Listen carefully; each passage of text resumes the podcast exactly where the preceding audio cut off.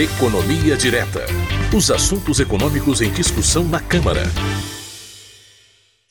Muito bem, toda semana nós conversamos com o economista Fernando Gomes, servidor da Câmara dos Deputados, a respeito dos principais temas econômicos que os deputados estão discutindo na Câmara dos Deputados.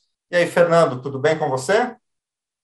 Bem, Márcio, bom dia, bom dia aí para todo mundo que nos acompanha.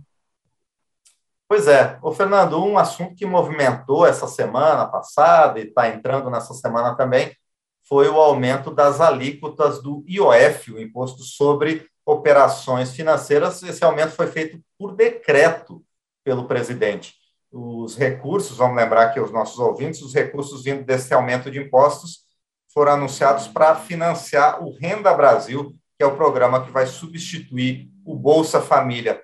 Fernando, é, é interessante que você explique para a gente quais são os principais pontos desse aumento da, da, do IOF e os impactos para as empresas e também, é claro, né, para a gente, para as pessoas.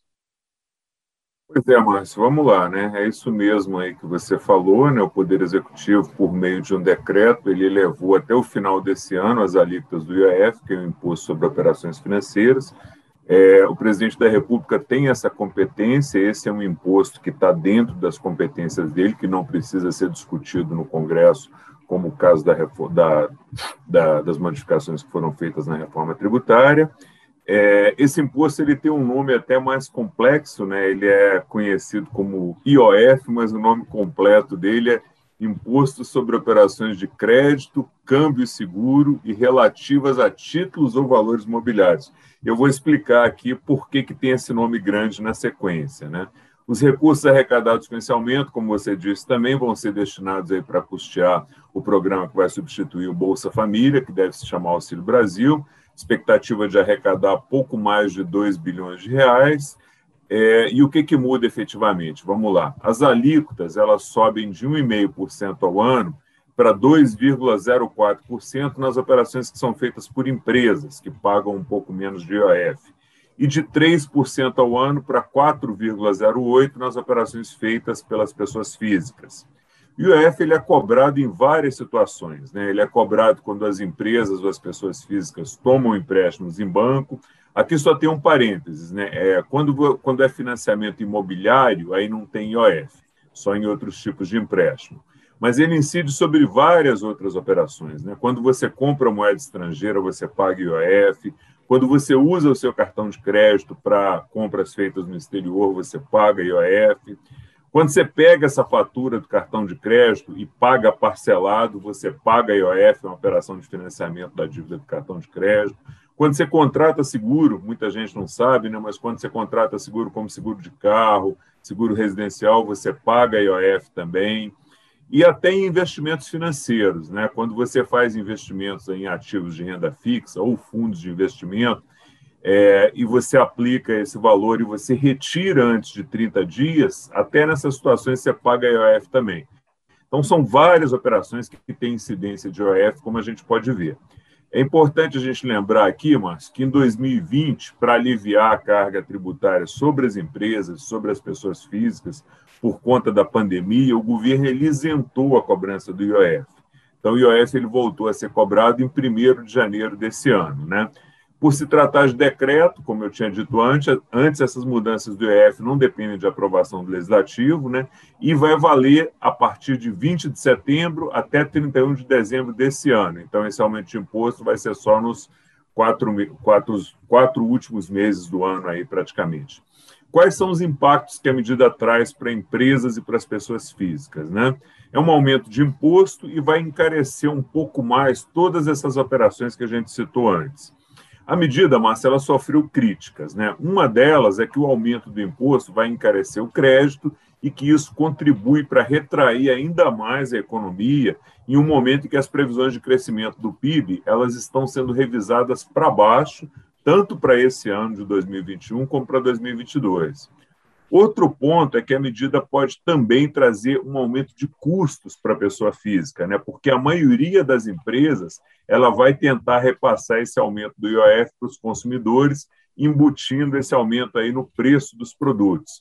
E aqui tem outro efeito complicado, né? porque se você embute o aumento do imposto no preço e eleva os preços dos produtos, você contribui para aumentar a inflação, em um cenário em que a gente já está com inflação acumulada de 10% ao ano em 12 meses e com a previsão de fechar esse ano com no mínimo 8% de inflação. Então, com essa expectativa de inflação mais alta, o Banco Central também deve aumentar ainda mais a Selic para conter a inflação.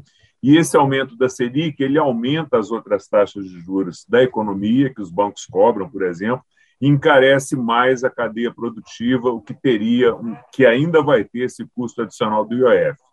Outra crítica, Márcia, é que esse aumento de alíquota é provisório, né? ele vai de setembro a dezembro desse ano. É, e a despesa que ele vai financiar, o Novo Venda Brasil, é uma despesa de caráter continuado, que vai continuar nos próximos anos. Então, o governo vai ter que buscar outra fonte para financiar esse programa já a partir do ano que vem. Né?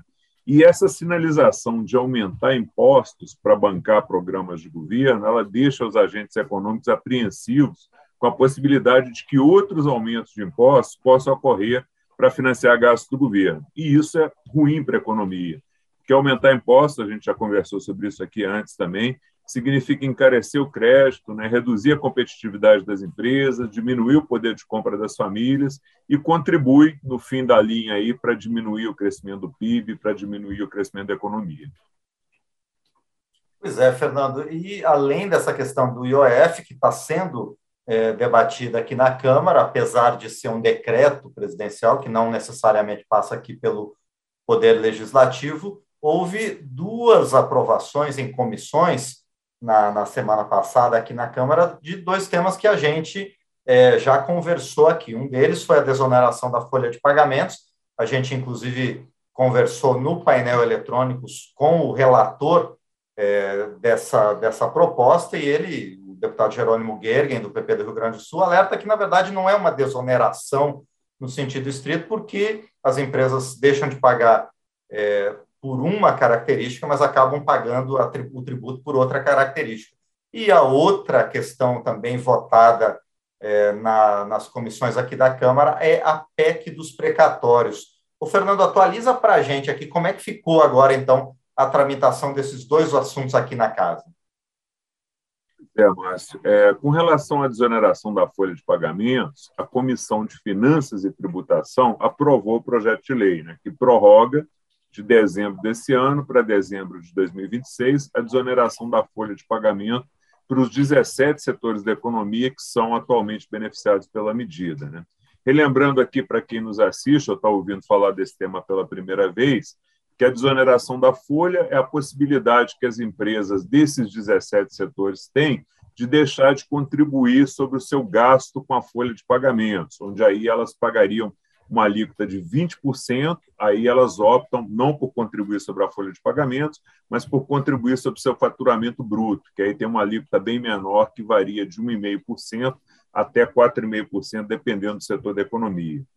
Essa desoneração, Márcio, a gente já comentou aqui também, ela custa para os cofres públicos 10 bilhões de reais por ano, considerando esses 17 setores. Ela já foi maior lá atrás, já chegou a 17 bilhões. E a contrapartida é exatamente o alívio financeiro para as empresas que são beneficiadas com a diminuição aí da, da carga tributária.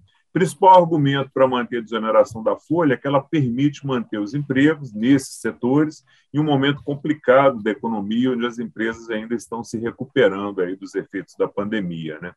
É, lembrando aqui, né, os principais setores, mas são calçados, call center, setor de comunicação, setor de confecção, setor de construção civil, que é um grande gerador de empregos, couro, fabricação de veículos, para a gente citar aqui os principais. Né? O texto ele ainda tem que ser aprovado na CCJ e ele tramita em caráter conclusivo, ou seja, ele não precisaria ir a plenário, mas pela relevância desse assunto, provavelmente esse projeto deve ir a plenário sim para votação. É, a aprovação na Comissão de Finanças e Tributação é um indicativo de que o texto atende aos requisitos de mérito aí, né? mas a decisão final, avalio eu, deve ser do plenário. Né? A PEC dos precatórios, Márcio, é a mesma coisa. Né? Ela foi aprovada na Comissão de Constituição e Justiça, mas lembrando que a CCJ ela aprova somente a admissibilidade dos temas, né? se não há nenhuma inconstitucionalidade ou ilegalidade, mas mesmo assim foi uma votação apertada lá na CCJ 32 votos favoráveis e 26 contrários. Também relembrando para quem nos assiste que a PEC dos precatórios trata daquelas dívidas que o governo tem para com as pessoas, os cidadãos, com empresas, com estados e municípios, que são decorrentes de ações judiciais, né, que esses, essas pessoas, essas empresas entraram contra a União, a União perdeu e não cabe mais recurso. Um dos pontos principais da proposta é que os precatórios com valor acima de 66 milhões seriam pagos a partir do próximo ano, com entrada de 15%, e o restante aí parcelado em nove parcelas anuais. Proposta muda também a forma de correção dos precatórios, que são corrigidos pelo IPCA mais 6% ao ano. Você tem dois tipos de correção, Selic e IPCA mais 6% ao ano. Então, está se propondo mudar é, essa correção, que é IPCA mais 6% ao ano, para Selic também. É, a gente já explicou aqui também as vantagens dessa mudança para o governo e as desvantagens para quem tem o direito de receber esses precatórios. IPCA nos últimos 12 meses ele está em 10% por conta da inflação é, elevada e ainda teria mais os juros de 6%.